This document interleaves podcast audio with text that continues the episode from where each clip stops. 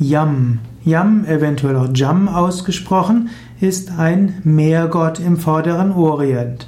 Jam ist die Bezeichnung des kanaanitischen Gottes der Meere. Yam bzw. Jam ist, wird auch bezeichnet als Pa-Yam oder Pa-Jam und dort gibt es eine Mythologie, wie dieser Gott Yam die anderen Götter äh, unterdrückt und von ihnen Tribut verlangt. Und dann wird die Göttin Astarte angerufen, die den Tribut überbringen soll. Und äh, sie unterhält sich dann mit Yam und äh, dieser stimmt zu, dass er die Wünsche der Götter respektiert, wenn er zudem Astarte zur Frau bekäme. Und so gibt es viele Mythen um Yam, also den Meeresgott.